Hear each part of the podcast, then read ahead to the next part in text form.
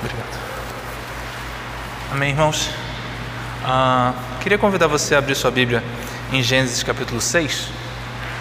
Esse é um texto que eu acho bem divertido porque, se você teve a oportunidade de crescer como filho de pais cristãos, certamente em algum EBD ou em algum momento da sua vida você ouviu a história do texto lá em que os anjos é, se casaram com as mulheres. Né? É um texto bem famoso por isso. Então, eu acho que vai ser divertido a gente poder ler ele essa noite. Então, se você já encontrou aí Gênesis capítulo 6, né? Vamos ler aqui. Como se foram multiplicando os homens na terra e lhes nasceram filhas, vendo os filhos de Deus que as filhas dos homens eram formosas, tomaram para si mulheres, as que entre todas mais lhe agradaram. Então disse o Senhor: O meu espírito não agirá para sempre no homem, pois este é carnal, e os seus dias serão cento e vinte anos. Ora, naquele tempo havia gigantes na terra, e também depois, quando os filhos de Deus possuíram as filhas dos homens, as quais lhes deram filhos. Estes foram valentes varões de renome na antiguidade. Viu o Senhor que a maldade do homem se havia multiplicado na terra e que era continuamente mal todo o desígnio do seu coração. Então se arrependeu o Senhor de ter feito o homem na terra, e isso lhe pesou o coração.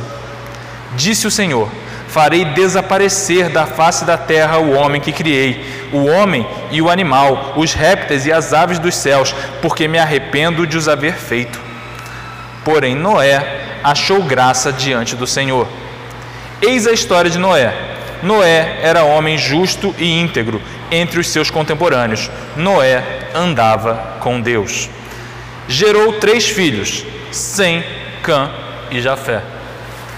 Muito bem como eu falei, esse texto é conhecido como o famoso texto do caso de casamento de anjo. Mas antes da gente falar sobre esse casamento de anjo, convém a gente pensar o contexto desse texto. Ao longo das últimas semanas, o pastor Joel e o presbítero Vitor estiveram falando sobre o texto de Gênesis. Então vocês ouviram um pouco sobre Gênesis 1, 2 e 3. Se a gente observar o capítulo 3 de Gênesis, a gente vai reparar que o presbítero Vitor, na semana passada, falou um pouco sobre o texto que nos apresenta a ideia de que, da primeira grande promessa sobre a vinda de Cristo a esse mundo, quando nos diz que da, a mulher, é, um descendente da mulher viria para nos salvar e haveria inimizade entre ele e os descendentes da serpente, aqueles que vêm pela serpente, ou seja, aqueles que seguem pelo caminho de Satanás, que seguem com o seu pecado, ou seja, o que seria o caso de todos os homens, não fosse o fato de que há o descendente da mulher, há Jesus Cristo, para que então todos aqueles que estão em Cristo possam ser de fato descendentes da mulher, ser descendentes não mais da linha do pecado, mas da linha de fato dos filhos de Deus. E aí vem o capítulo 4 de Gênesis. E quando nós lemos o capítulo 4 de Gênesis, nós vemos que ele começa com a história de Caim e Abel, de como Adão e Eva tiveram pelo menos dois filhos homens nesse momento, Caim e Abel, e os dois apresentaram algum tipo de sacrifício ao Senhor. Entretanto, o de Abel foi aceito e o de Caim não. Caim, como geralmente acontece com os irmãos, né, viu o irmão se dando um pouco melhor, o que, que ele faz? Ele geralmente bate no próprio irmão. É uma coisa muito comum, principalmente para o irmão mais velho, quando vê o mais novo se dando bem. Só que Caim foi um pouco além disso, né? Caim matou o próprio irmão, o que, diga-se passagem, é algo muito errado. E então ele matou o próprio irmão, e depois que ele mata o irmão, ele então tem que fugir. Depois da fuga de Caim, a gente tem a apresentação da genealogia de Caim. E aí aqui a gente começa talvez a ter base para entender esse texto.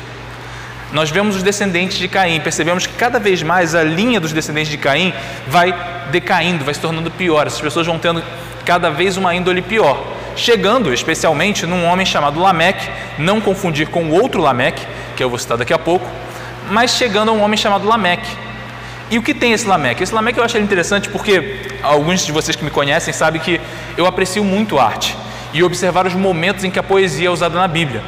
A terceira poesia da Bíblia, né, seguindo na ordem que a gente lê os livros, é dita por Lameque. Lameque afirma que matou um homem e um menino. Ele matou o menino por uma razão muito justa. O menino pisou no pé dele. Então, uma criança pisou no pé dele e ele decidiu matá-la. Esse é o tipo de índole, de índole dos descendentes de Caim. Lameque foi o primeiro bígamo.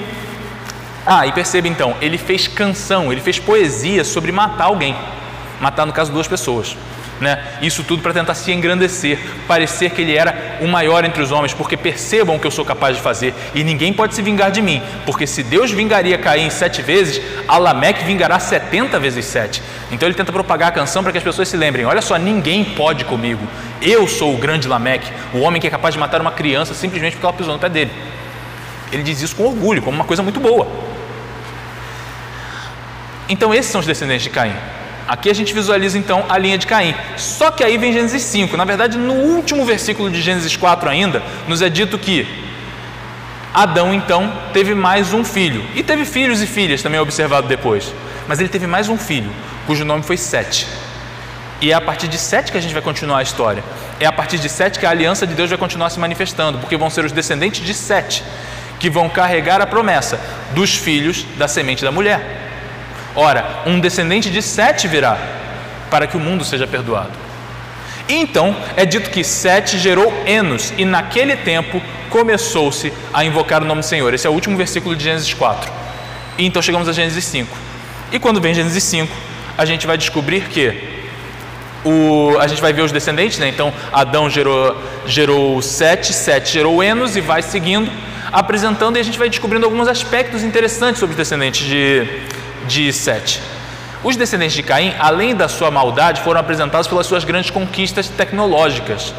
Eles foram capazes de produzir uh, a pecuária, eles produziram instrumentos musicais, eles produziram armas para matar. Né? Do lado de Sete, não é dito nada sobre as grandes conquistas tecnológicas deles. Só um tipo de observação sobre a família de Sete: é que eles eram crentes é dito de um dos descendentes de Sete que se chamou Enoque. O que é dito sobre ele? Ora, esse homem andava com Deus. A gente já viu isso aqui ainda agora, né? Também é dito sobre um homem chamado Lameque, outro Lameque, como eu disse, não confunda, né? Esse Lameque é aquele que previu o que Noé faria, que Noé tinha vindo para iniciar alguma coisa que estava por vir. Ou seja, temos ali um profeta, alguém que estava lá para apresentar a palavra de Deus ao seu povo e apresentar juízo pelo mal que vinha sobre a terra. Então nós seguimos por Gênesis 5 e finalmente chegamos ao texto que lemos, que gera arrepio geralmente quando, quando se tem que explicar ele. Porque afinal, quem são os filhos de Deus? Como assim agora surgiu que existem os filhos de Deus que se encantaram das filhas dos homens? Quem são os benditos filhos de Deus quem são os filhos dos homens?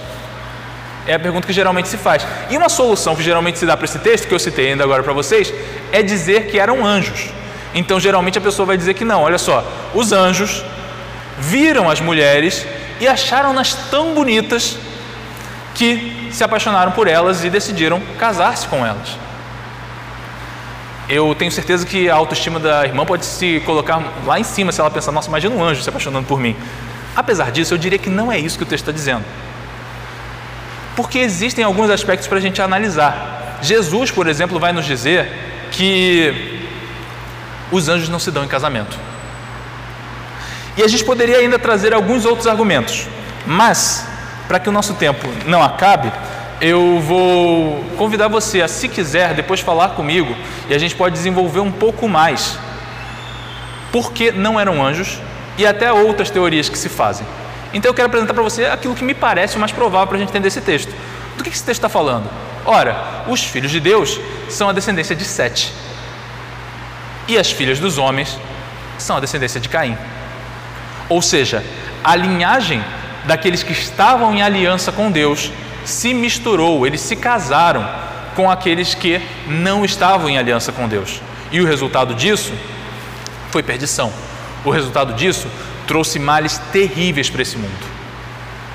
Ou seja, pelos casamentos mistos da família de Sete, houve esses terríveis males que a gente viu aí se iniciando para a gente perceber o que, que vai desembocar no dilúvio. Aqui vale uma observação: qual era o problema das descendentes de Caim? Algumas pessoas tentam dizer que a questão aqui é, é genealógica, ou seja, o problema de fato era que era quem era o antepassado delas.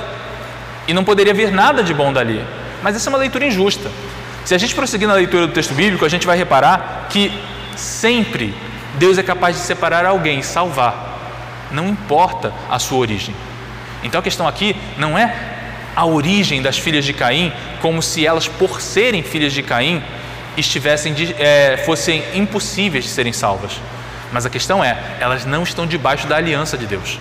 E não estando embaixo da aliança de Deus, logicamente, elas trazem perdição com o seu casamento. Então, a questão do texto aqui é propor que esse casamento perigoso que os filhos de Sete fizeram gerou sérios problemas. Então, essa é minha colocação sobre quem são, afinal, os, os, gloriosos filhos de Deus. Se você quiser, a gente pode discutir um pouco mais isso, a gente pode pensar um pouco mais os significados desse texto, se você quiser falar comigo sobre isso depois. Mas por enquanto, vamos ficar só nisso, tá? Os filhos de Deus são os descendentes de Sete e as filhas dos homens são as descendentes de Caim, e essa é a razão dessa confusão. Bom, por isso, a gente pode observar que Agora sim a gente pode começar a ler o texto e perceber o que acontece no versículo 1 e no 2. E a primeira coisa que eu queria colocar é que o texto começa nos dizendo que os homens se tornaram numerosos. Ou seja, começou-se a multiplicar a quantidade de homens na terra. Por que os homens se multiplicam na terra? Ora, porque eles cumprem aquilo que Deus ordenou que fizessem. Deus ordenou, sejam fecundos. O presbítero Vitor falou sobre isso na semana passada. Sejam fecundos, gerem descendentes, povoem a terra, encham esse mundo. Essa foi a ordem e eles cumpriram. E aqui vale observar, né? Aqueles homens viviam 900 anos. Então se torna ainda mais fácil encher a terra. Imagine quantos filhos esses homens não podiam ter, né? E essas mulheres também, né?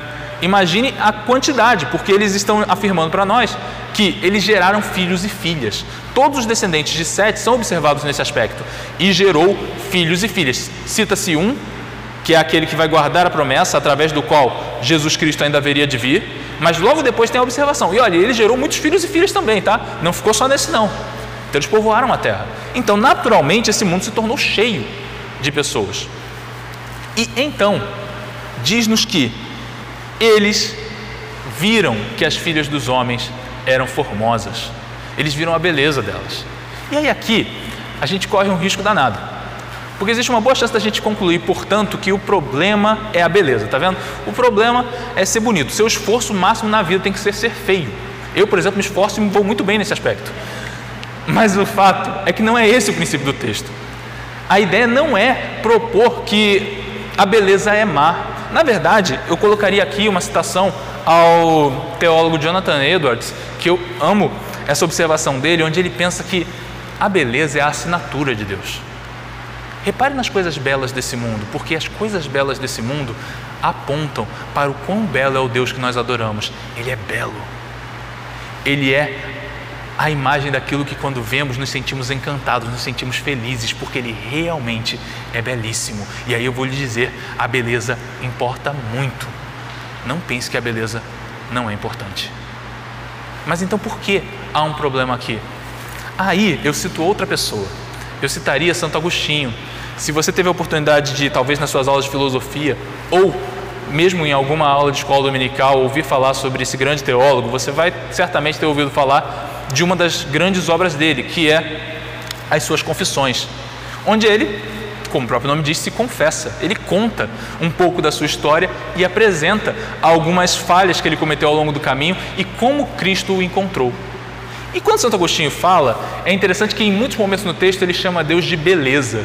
E aí perceba, Deus não é uma beleza, Deus é a beleza. Toda beleza vem dele. Do Senhor, que é belo, emana tudo aquilo que é belo. Na realidade, as coisas só são bonitas porque elas estão espelhando quem as fez. E quem as fez é sim a origem de toda beleza. E aí Santo Agostinho diz que e eu então olhava para as belezas da sua criação e me encantava delas tão profundamente que não que deixava de ver a sua beleza. E aí aqui talvez a gente tenha uma pista para entender o que aconteceu nesse texto. Eu vi a beleza da sua criação e me encantei tanto dela que eu perdi de vista a sua beleza. Eu perdi de vista que existe uma beleza muito maior do que toda a beleza que você possa encontrar e ver. Esses homens se encantaram de fato da beleza dessas mulheres, mas elas tinham apenas isso elas só eram belas fisicamente, seja lá qual fosse o padrão que eles estavam estabelecendo para a beleza nesse caso. O que elas não tinham era a beleza da aliança com Deus. E mais uma vez eu digo: a questão aqui não é a linha genealógica delas, mas a beleza que lhes faltava era a beleza de estar em aliança com Deus, para que então ter uma aliança com elas de casamento fosse uma aliança verdadeira e bela. Porque ela só vai ser bela quando ela espelhar uma aliança muito maior, que é a aliança com o nosso Deus.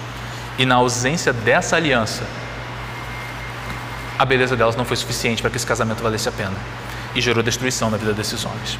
E aí aqui vale uma observação ainda, que é aparentemente, pelo que a gente vê também no versículo 4, mas eu já adianto aqui, porque no versículo 4 eu vou fazer outra observação sobre ele, né? A ideia também trata da volúpia desses homens, de como eles foram em busca da beleza dessas mulheres, tentando ter aquelas que eram mais belas. Perceba, o texto diz, das que mais lhes agradaram entre as mais belas ter para si. Ou seja, eles tinham essa volúpia de que todos soubessem: veja como a minha mulher é bela. E nada de errado nisso, tem orgulho de a sua mulher ser bela. Mas a questão é, aqui a busca deles era tão profunda pela beleza das mulheres, tão somente para poder dizer isso. Veja como a minha mulher é bela. E nada mais importava, nem a aliança, nem qualquer outro aspecto. E é por essa razão que eu afirmo a volúpia deles. E a volúpia deles aparece de outra maneira no versículo 4, quando nós percebemos que esses homens faziam o possível para serem engrandecidos frente aos outros homens. Notem como somos poderosos, que sejamos famosos entre todos, que todos digam como nós somos melhores do que todos os outros homens. Isso que esses homens buscavam. Ser reconhecidos. Isso já existia antes dos filhos de Deus se casarem com as filhas dos homens e continuou existindo depois. Esses homens buscavam ser adorados e vistos pela sua grandeza, e é por essa razão que eles encontraram a ruína. Então, perceba que a busca deles é de profunda volúpia, de profunda grandeza. E isso só vai seguir para um caminho de destruição. Porque é verdade que quem procurar ganhar a sua própria vida, perdê-la. Mas aquele que perder a sua vida por amor do Senhor, esse há de encontrá-la. Mas aí a gente pode observar os versos 3 e 4. E aí você pode notar já um detalhe bem interessante que Moisés faz conosco: ele torna Deus narrador. Para que tudo aquilo que você vai ler se torne ainda mais triste. Porque percebe, é Deus quem está fazendo o diagnóstico. Deus está diagnosticando a condição da humanidade. Olhe o homem que criei. E ele então diagnostica o homem e diz: Está vendo?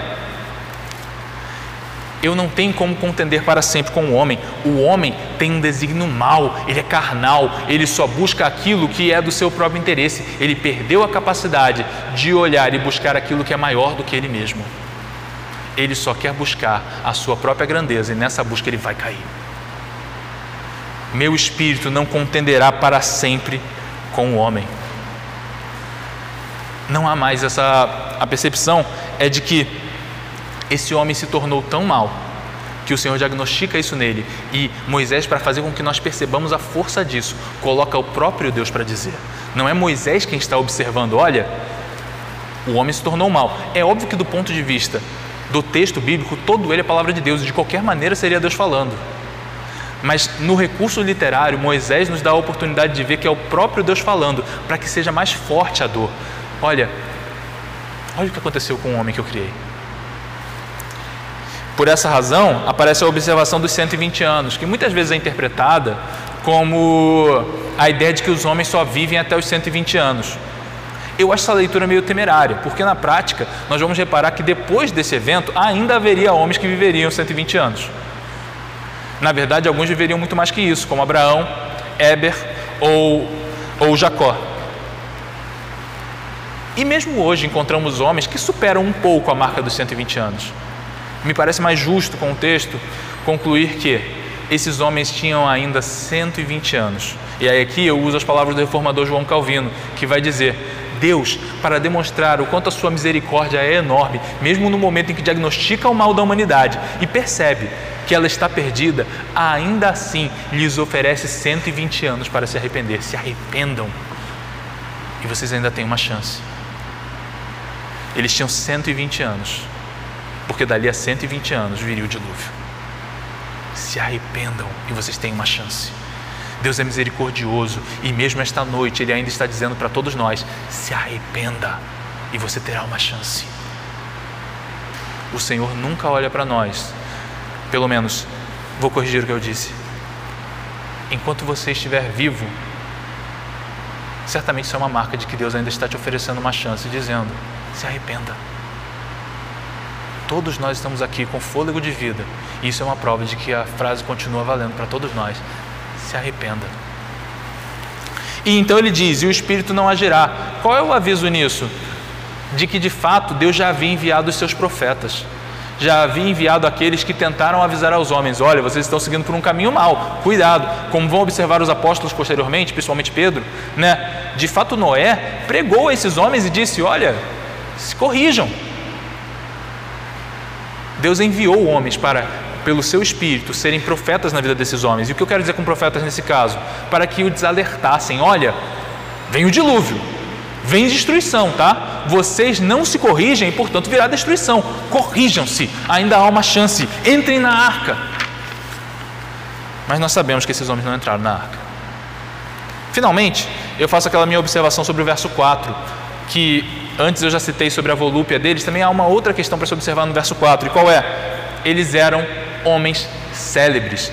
Parte do diagnóstico de Deus sobre o problema dessa humanidade é dizer: olha, a situação estava tão ruim porque é certo que em todo grupo, o, todo grupamento humano tem homens maus, mas a diferença é o que você faz com os homens maus. Os homens maus da sociedade, eles são isolados? Eles de alguma maneira são punidos pelo que fazem? Ou talvez eles não sejam os seus artistas, ou talvez eles não sejam os seus líderes e governantes, ou talvez eles não sejam os mais célebres entre os homens. O que o texto está nos dizendo é: esses homens eram os mais célebres entre os homens.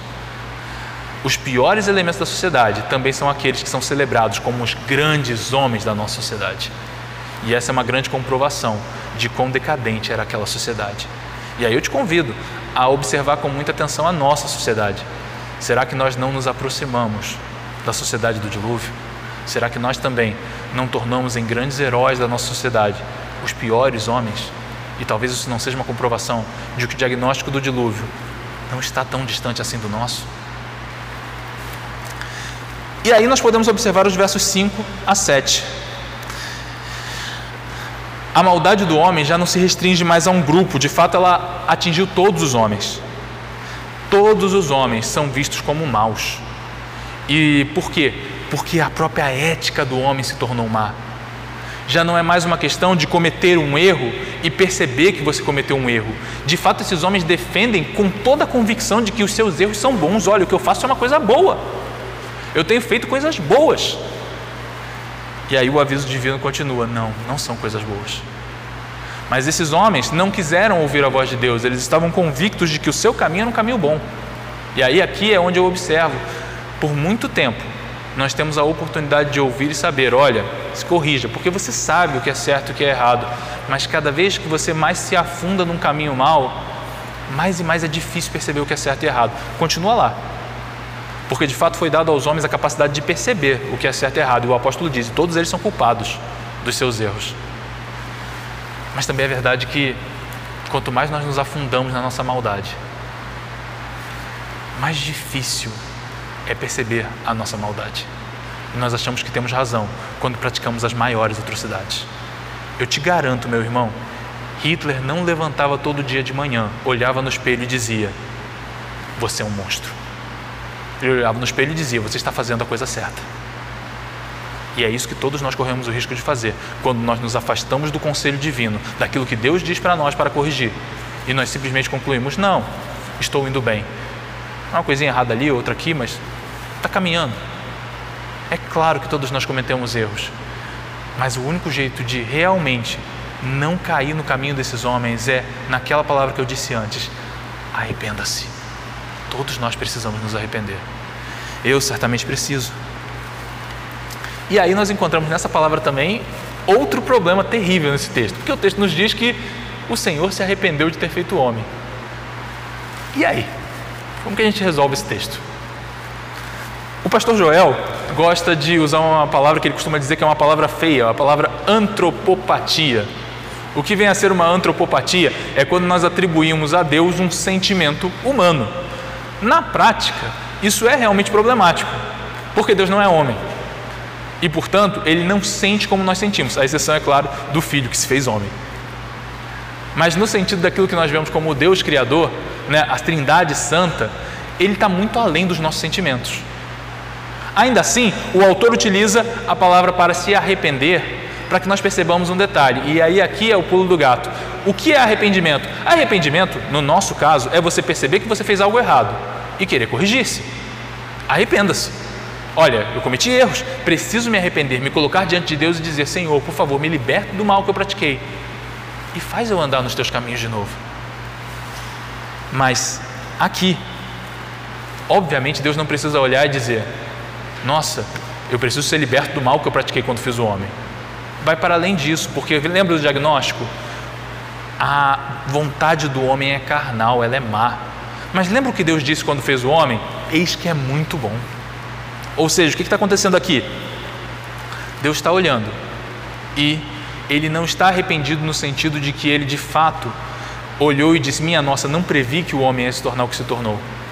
Mas ainda assim ele está olhando para a condição de pecado em que o homem se colocou e está dizendo: Ele é o completo oposto daquilo que eu fiz. E essa é a nossa condição toda vez que nós nos entregamos aos nossos pecados e abandonamos a prática do arrependimento. De fato, é como diz Eclesiastes: Deus fez o homem bom, mas ele se meteu em muitos perigos. Ora, quantos são os perigos em que nós temos nos metido, meu irmão? Quanto mais nós nos metemos neles, mais nós nos tornamos como as piores criaturas da humanidade e deixamos de aparentar a imagem de Deus que nos foi dada. E é nesse sentido que nós nos tornamos, então, quase que o oposto daquilo que fomos feitos para ser. E é nesse sentido que o texto fala sobre arrependimento em Deus. Deus certamente não se arrepende no sentido de que ele não prevê o que as coisas, como as coisas vão terminar. Ele sabe como elas vão correr. Mas isso não muda o fato de que ele olha para as nossas atitudes e percebe por que nós estamos tão distantes daquilo que nós deveríamos ser. E aí, mais uma vez, eu coloco essas palavras que foram postas para Deus, como as palavras que devem ser palavras de ordem para nós arrependimento. Nós precisamos nos arrepender. Nós precisamos olhar para as nossas atitudes e nos consertar, porque quanto mais nós nos afundamos em nosso pecado, mais nós nos colocamos nessa lama, menos então nós aparentamos a imagem de Deus e mais nós parecemos qualquer outra coisa. E o resultado disso é que isso lhe pesa o coração.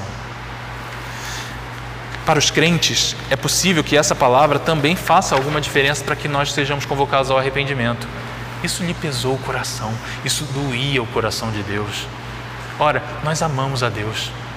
E se nós o amamos, nós certamente não queremos que ele sinta sofrimento, de novo dando uma antropopatia para Deus, não é literalmente dessa forma, mas nós não queremos que o coração dele pese por nossa causa. Mas se o desígnio do homem é mau e o seu coração é carnal, e ele, portanto, só vai seguir para fazer o mal, que esperança há para que ele possa se corrigir? De que forma ele poderia agir diferente?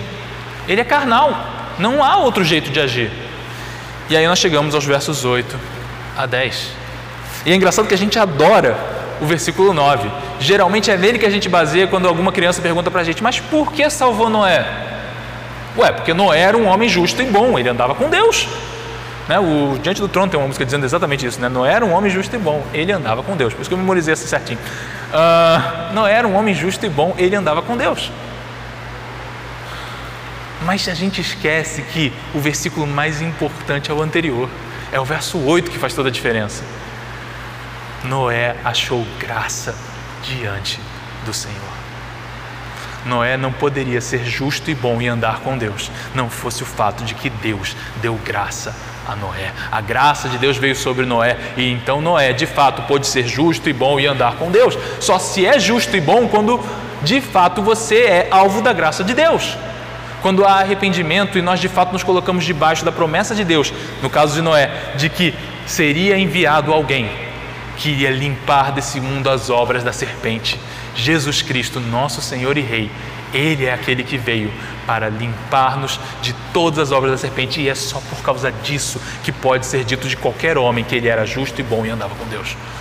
Um homem só é justo e bom e anda com Deus porque recebeu graça, porque houve graça.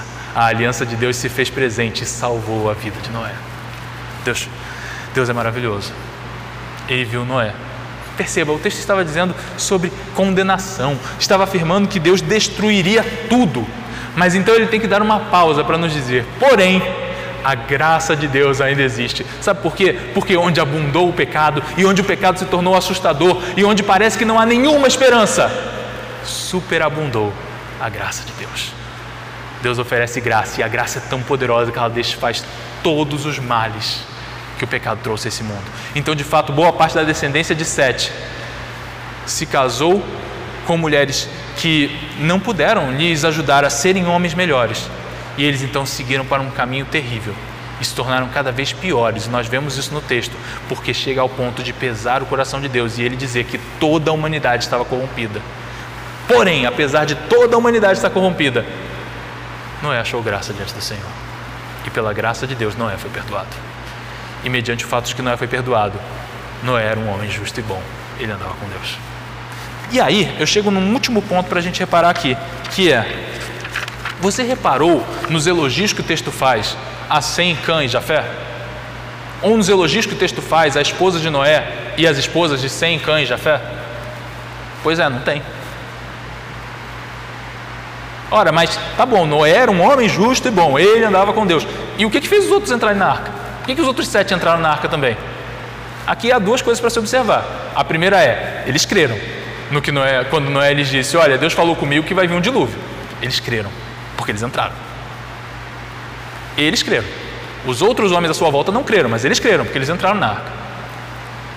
Mas uma segunda questão para a gente reparar aqui: foi pela graça que Deus deu a Noé que esses sete tiveram a oportunidade de ir para a, para a arca. Porque se Deus não dissesse a Noé, Noé, eis que vou enviar um dilúvio, eis que vai haver destruição, e eu decidi salvar você e sua família. Se Deus não dissesse isso para Noé, ora, Noé não construiria arca nenhuma e esses sete não poderiam ser salvos. Mas como Deus falou com Noé, fez uma aliança com Noé, então esses sete puderam ser salvos. O que isso quer dizer? Isso nos lembra a nossa condição. Porque verdadeiramente nós caímos em Adão. Pelos erros de Adão, toda a humanidade é caída e pecadora. Toda a humanidade está na condição que eu falei antes, de entristecer a Deus. Porém, pela graça que nos foi dada em Jesus Cristo, uma nova aliança nos foi dada. E assim como através de um só homem, Noé, aquelas sete pessoas entraram na arca, assim também, através de um só homem, Jesus Cristo, o Filho de Deus, morto na cruz, mas ressurreto ao terceiro dia, todos nós podemos adentrar a presença de Deus e ser salvos e então achar graça diante do Senhor.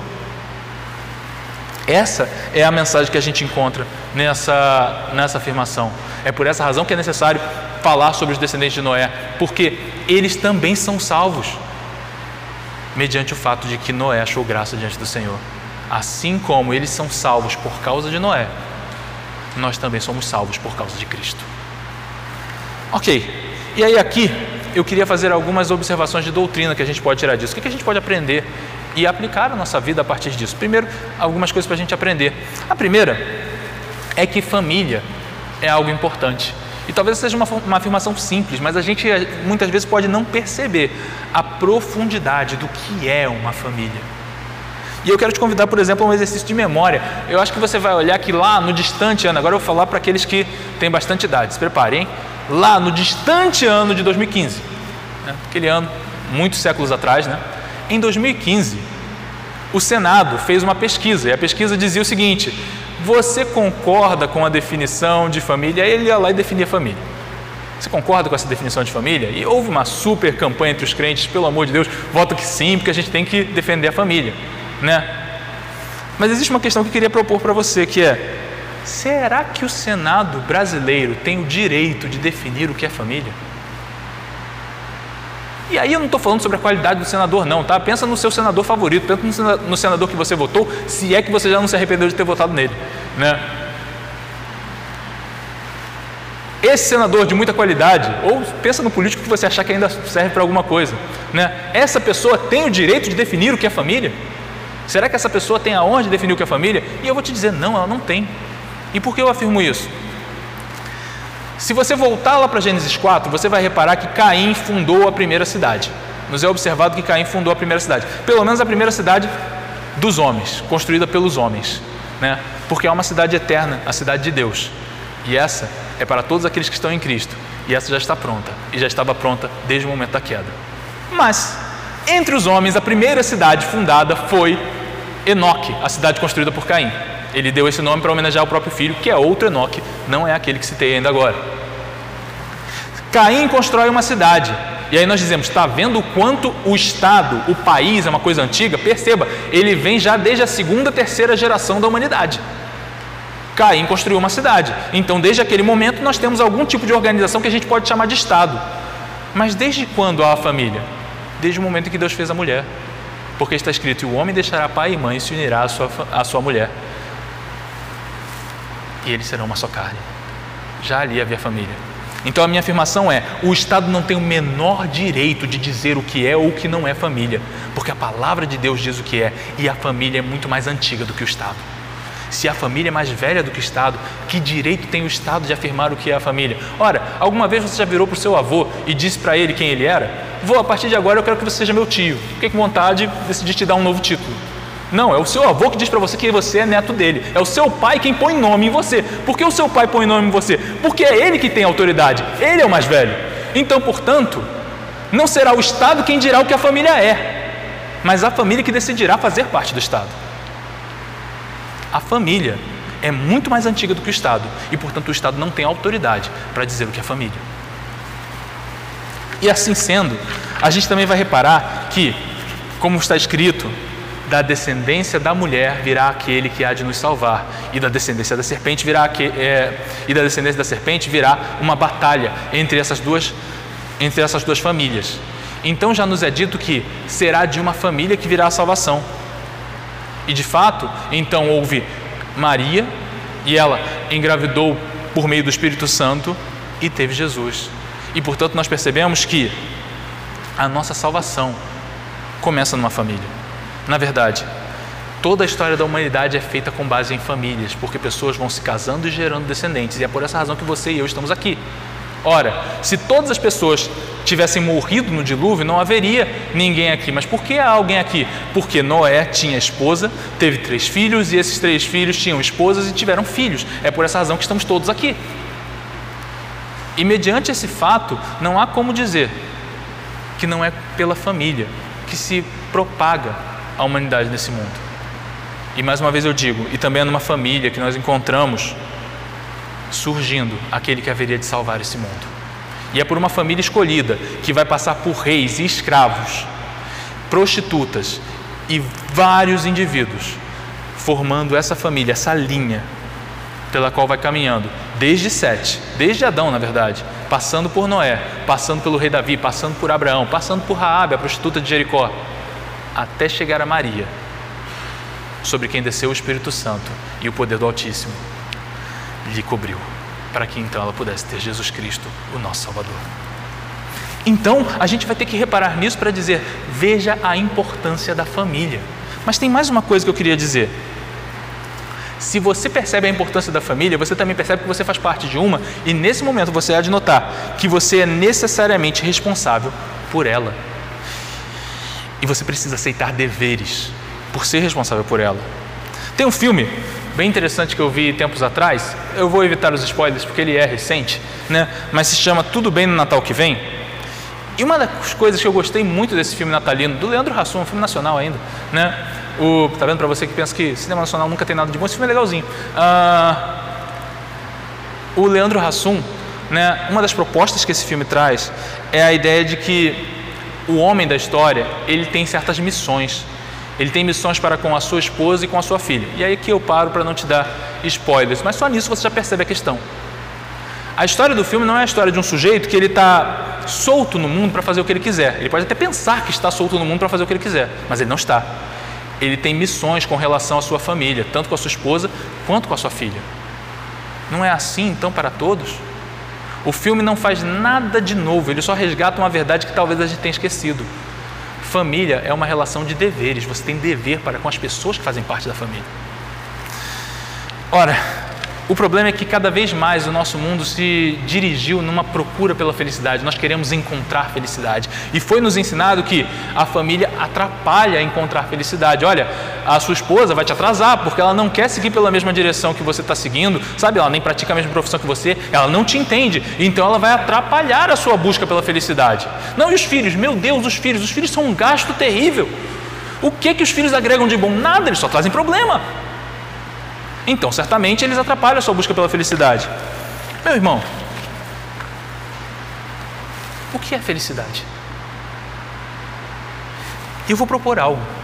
Felicidade é cumprir com o seu dever. Sabe por quê? Porque no final das contas, para que serve um passarinho se ele não fizer exatamente o que um passarinho tem que fazer? Para que serve um livro se você coloca ele na sua estante só para adorná-lo e nunca toca nele para lê-lo? Certamente ele não vai atingir a intenção dele, porque a intenção dele era te ensinar alguma coisa.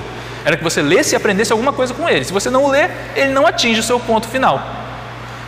Tudo foi feito para cumprir uma missão e só é possível, portanto, que esta coisa ou esta pessoa encontre essa tal felicidade quando ela de fato fizer o que foi feita para fazer. Ora, e o que o homem foi feito para fazer?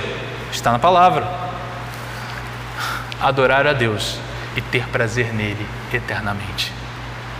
Adorar a Deus se dá no cumprimento das coisas que Deus nos chamou a fazer. E uma das coisas que Ele nos chamou a fazer é constituir família.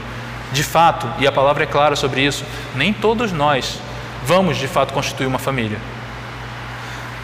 Mas esse é o chamado da maioria de nós. E, para além disso, se você tem planos de ter uma família, nunca imagine que a sua família está ali para simplesmente trazer a felicidade. Mas a verdade é que você tem deveres para com ela, e quando você cumprir esses deveres, aí você encontrará a felicidade. A loucura disso é que você então pensa que os deveres estão te atrapalhando na busca da felicidade, mas a realidade é que cumprir o dever é a única coisa que vai fazer você poder olhar para trás e dizer: Estou feliz. Eu ainda agora falei exatamente o nome do filme, você deve ter pensado: A Procura da Felicidade. Eu tenho certeza que, por mais que aquele filme não busque tanto assim demonstrar isso. Eu tenho certeza que aquele homem, se é que encontrou realmente a felicidade, ele encontrou também no fato de que ele não abandonou o filho. De que por todos os problemas que aquele garoto poderia trazer para ele, agora estou dando spoilers, porque esse filme é mais antigo, você já devia ter visto. Aquele homem também encontrou a felicidade porque ele fez o que ele deveria fazer, ele não abandonou o filho dele. Ele tinha um filho, ele tinha obrigações para aquele filho. E ele se importou com aquela criança e cuidou daquela criança. Dever dever faz parte de encontrar a felicidade. Se você não cumprir com o seu dever, então certamente você vai olhar para a vida cheio de arrependimentos. E aí, aqui eu faço ainda a observação desses deveres especificamente, bem rápido aqui. Mas a gente tem que perceber que Noé, então, ele nos representa de alguma maneira a ideia de um pai. E ele mostra que um pai é responsável pela sua família, tanto como líder da sua família, quanto como alguém que olha para cada membro, se preocupando se eles estão em paz com o Senhor. Se questionando: você tem tido uma vida de oração boa, meu filho? Fazendo aquilo que Adão não fez no Éden, observando que a esposa está conversando com uma serpente e dizendo: Olha, sua amiga é uma cobra. É sério, é necessário que o pai de família se importe e observe cada aspecto da sua família e cuide das pessoas na sua família. Esse é o seu chamado. E a esposa não fica muito detrás disso. A única diferença para a esposa é a questão da, é a questão da liderança. Do ponto de vista da esposa, há também a perspectiva da submissão. Mas fora isso, ela também é chamada a se importar com a sua família e ser uma auxiliadora ao marido, que também vai envolver mostrar a ele quando ele estiver cometendo erros. E, portanto, se importar com todas as pessoas da sua família. Se você ainda me permite uma última citação de filme, eu prometo que essa é a última, né?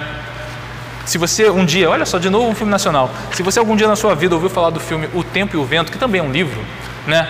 Você vai reparar que os homens da família não são muito bons, não. Eles não estão um grande exemplo ali. Mas as mulheres da família são muito boas. Todas elas são dedicadas ao dever que elas têm com a sua família. É muito bonito ver o quanto aquelas mulheres são preocupadas em cumprir com seus deveres. De novo, eu não vou dar spoilers, porque você pode assistir esse filme. É um filme nacional e é legalzinho. Vale a pena conferir. Mas eu só quero então observar uma coisa que acontece no começo do filme. Que é quando a personagem principal fala sobre a sua avó, uma índia, que sofreu um ataque dos portugueses, provavelmente no período em que o Marquês de Pombal mandou matar diversos indígenas no sul do país. E então, aquela moça sobrevive ao ataque, ela está ferida. e ela provavelmente entraria em trabalho de parto em pouco tempo, ela já estava de nove meses. E é isso, provavelmente ela ia entrar em trabalho de parto, talvez ela morresse com os ferimentos, talvez ela sobrevivesse, mas a criança com toda certeza morreria. Aquela mulher andou, e andou, e andou, e andou, e andou, até encontrar um lugar onde houvessem pessoas para cuidar do filho dela. E de fato ela morreu, com os ferimentos não tratados e com todo o esforço que ela teve que fazer para andar tudo aquilo. Mas com uma intenção, ela queria manter o filho vivo. E ela tinha toda a razão do mundo, porque ela era mãe e ela tinha um dever. Esse é o nosso chamado como família. E eu ainda acrescento a você, filho, você também tem um dever, porque você é chamado a honrar os seus pais, tanto no cuidar deles, quanto de fato ter uma vida honrada para que eles não sejam desonrados por você ser filho deles. E ainda, se você é um irmão mais velho, você tem um dever para com seus irmãos mais novos, porque é batata na vida, você precisa cuidar deles. Nós sempre acabamos, pelo menos eu sou um irmão mais velho, nós sempre acabamos tendo que cuidar dos irmãos mais novos. Eu me lembro que se as minhas irmãs se machucassem, sem que eu tivesse tido participação nelas terem se machucado, elas só se machucaram, é a vida. Crianças caem, crianças se machucam, né? Eu precisava cuidar delas rápido e fazer com que elas esquecessem que se machucaram. Porque se quando meus pais chegassem em casa encontrassem elas chorando porque se machucaram, eu seria culpado, porque elas se machucaram. Porque eu era responsável. É simples assim. Então, se você é um filho mais velho, se preocupe, você é responsável. Se você, ainda que seja um filho mais novo, você ainda é responsável pelo menos pelo cachorro e pelo gato, pelo peixinho dourado da família. Tenha a certeza de que você é responsável, tanto no sentido daquilo que você tem que fazer em relação aos seus pais, quanto naquilo que você tem que fazer em relação a se responsabilizar pelas pessoas da família. Se importe. Como já dizia Dom Corleone, um homem que não cuida da família não é um homem. Agora eu não citei o filme, eu só citei uma frase. Uh, eu quero te dizer, meu irmão, não, não negligencie a sua família em prol da felicidade. Porque se você fizer isso, certamente você há de perder a felicidade. Mas se você cumprir os seus deveres para com a sua família, no fim, eu te garanto que você vai poder ser feliz, pelo menos no que diz respeito à família. Por último, eu queria observar que esse texto nos fala sobre um fim de mundo, não é mesmo? O mundo estava acabando para aqueles homens do dilúvio. É interessante que Flávio Josefo, um historiador judeu do primeiro século, ele vai dizer que Deus falou com Adão sobre as duas formas pelas quais ele ia destruir o mundo: primeiro com água e depois com fogo. Ah, e onde está isso na Bíblia? Em lugar nenhum. Eu não estou dizendo para você sair daqui acreditando nisso, tá? Pelo amor de Deus. Deus não falou isso com Adão, ou pelo menos o texto bíblico não fala sobre Deus falando isso com Adão. Né? Mas por que eu citei isso? Para que você perceba que os judeus, já ali no primeiro século, liam esse texto e percebiam que, minha nossa, o texto de, do dilúvio é um paralelo com a conclusão das coisas, com o fim real desse mundo, com o momento em que, de fato, serão separados o joio do trigo. Alguns, então, para encontrar com a glória de Deus e alguns para encontrar com a perdição eterna. E talvez valha a pena reparar, mais uma vez eu lhe digo, nos detalhes, nas características do mundo onde a gente vive, porque talvez a gente esteja num mundo que cada vez mais se aproxima daquele mundo do dilúvio. E talvez isso explique para nós que cada vez mais nos aproximamos do fim de todas as coisas. Ah, então você é profeta, você nos diz que daqui a 120 anos o mundo acaba. Não, eu não sou profeta, pelo menos não para ficar prevendo o futuro para você. Mas eu só estou te convidando a fazer um exercício de observação. Esse texto é um conclamar a todas as pessoas que viveram naquela época de que se arrependam, porque o fim está próximo. E é certo que a cada dia, para nós também, o fim se aproxima, seja pela morte, seja por, pelo literal fim do mundo. Então eu digo a você: se arrependa. De novo, eu não tenho a intenção de ser profeta aqui, mas eu queria fazer uma observação. Eu quero dizer que eu oro sempre para que Deus avive esse país, para que nós de fato possamos encontrar na beleza desse país coisas tão maravilhosas. E então nos alegrar e perceber a assinatura de Deus nele, para que então talvez nos arrependamos e queiramos torná-lo mais e mais belo e ser também o nosso povo, um povo menos corrupto e mais belo, para que Deus seja mais honrado e de fato a cidade do Rio de Janeiro seja a cidade maravilhosa que ela se apregou a ser, porque ela de fato é muito bela e não deveria estar jogada às traças, como em muitos momentos ela parece estar. Mas sabe, tomara, queira Deus, haja um avivamento no Brasil e mais e mais pessoas se salvem Eu realmente oro por isso. E espero que você também ore. Mas talvez isso não aconteça. E talvez o fim se aproxime realmente. E talvez estejamos cada vez mais próximos dos, dos dias como os dias do dilúvio, quando as coisas estão para se acabar. E se assim estivermos, eu quero te convidar a um exercício de percepção. Como eu disse ainda agora, muitos estão para a perdição, mas aqueles que acharam graça diante de Deus, esses não seguem para a perdição, eles seguem para uma cidade muito mais bela do que o Brasil. E então eles olharão e verão um mundo que é muito mais perfeito do que qualquer perfeição da beleza dessa terra.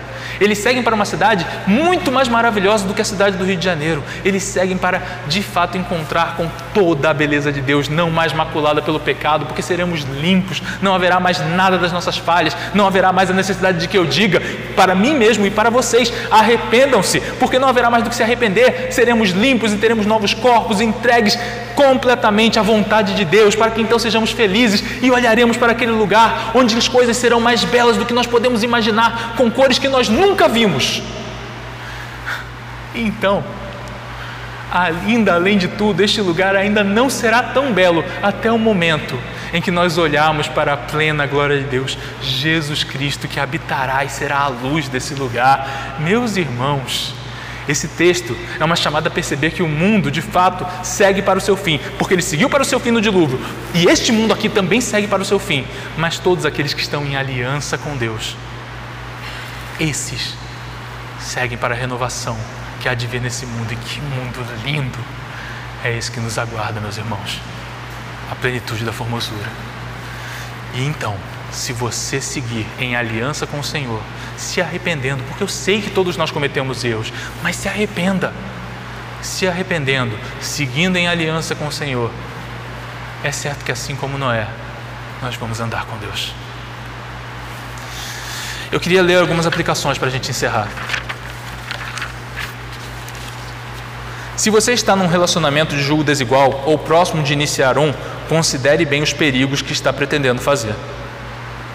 Nunca dê espaço à sua volúpia por qualquer coisa, buscando-a tão loucamente como esses homens buscaram a beleza física e então perderam a vista da beleza de Cristo. Averigua o teu coração e veja os teus pensamentos, ou mesmo os teus atos. Eles já não seguem por um caminho muito mais semelhante ao mundo do que aos de Cristo? Arrependa-se. Dê mais honra à Escritura que a qualquer outra fala no curso de educar seus filhos e então praticar o que a Bíblia diz. Se você ficar numa situação em que você, em que o bem da sua família exija o que parece ser a sua felicidade, escolha o dever. No fim, você descobrirá a felicidade real. 6. Homens, sejam responsáveis por cada membro da sua família, pois o Senhor cobra vocês, cobra de vocês uma postura. Mulheres, sejam auxiliadoras de seus maridos e igualmente responsáveis por seus filhos. Fora as ressalvas que a gente pode fazer sobre aquilo que é justo, lute contra todo tipo de aspecto que destrua a família, como o divórcio. Não, que ele não aconteça na sua família, porque temos um dever diante do Criador de cumprir com essa aliança que demonstra a grandeza da aliança que Deus tem conosco. A todos os filhos aqui, sejam respeitosos com seus pais e, se tiverem alguma autoridade em casa, por serem mais velhos, exerçam-na de forma bíblica, cumprindo o seu dever para com seus irmãos. Também para com os irmãos da igreja, exerçam esse amor familiar, pois de fato em Cristo somos uma família. Se há algo a consertar em sua família, não viva como se fosse demasiadamente difícil. É impossível. Mas em Cristo você encontra força para isso, porque Deus dá graça, como deu a Noé. Entregue-se e peça. Pratiquem essas coisas com esperança, pois é certo que Deus levará toda essa família que tem conquistado aqui na terra para essa cidade celestial maravilhosa que há de vir. Vamos orar? Senhor Jesus, obrigado. Obrigado porque Tu és a plenitude da beleza. Ah, Senhor, quantas vezes nós não olhamos para outras belezas e nos enganamos pensando que elas valem alguma coisa. Ah, meu Deus, não nos permite nos enganar mais. Então gera em nós arrependimento para que nós consertemos as nossas vidas diante de Ti e sejamos de fato capazes de perceber a graça maravilhosa que tu tens nos dado, para que então possamos andar contigo. Por favor, Senhor, se há algo para que nos arrependamos, traz arrependimento a cada um aqui e faz com que assim nós possamos andar contigo naquela cidade maravilhosa que é de ver. Pelos méritos de Cristo eu oro. Amém. Meus irmãos, uh, eu peço desculpas pela demora explicando todo esse texto, mas eu te convido a seguir nessa semana, nessa jornada de arrependimento, de observar o quanto Cristo é maravilhoso em cada aspecto da nossa vida e como a sua beleza é muito melhor do que todas as belezas que você possa encontrar. Se nós encontrarmos a beleza de Cristo como superior a todas essas demais belezas, então quão maravilhosa não será a felicidade que nós havemos de encontrar. Queria orar para encerrar, então nós teremos o nosso pós-lúdio. Senhor Jesus, obrigado. Obrigado porque Noé achou graça diante de Ti. Certamente ninguém aqui estaria aqui se não fosse pela graça. Ah, Senhor, estou convicto de que muito mais perigosa do que uma bomba atômica para destruir esse mundo é a destruição da família. Porque de fato a destruição da família em Gênesis 6 destruiu esse mundo. Então, meu Senhor, por favor, por favor, faz com que eu e os meus irmãos sejamos fiéis aos teus mandamentos e então cumpramos com aquilo que tu esperas de nós, nas nossas famílias, não buscando tão somente felicidade, mas cumprindo com os nossos deveres, para que de fato encontremos a felicidade que vem de ti, muito maior do que toda e qualquer pequena beleza, porque tu és a plenitude da beleza. Dá-nos isso ao longo dessa semana. Se há algo ainda para nos lembrar, lembra-nos dos nossos pecados ao longo desses dias e traz-nos arrependimento. Em nome de Jesus, guarda cada um que vai para casa, pelos méritos de Cristo. Amém.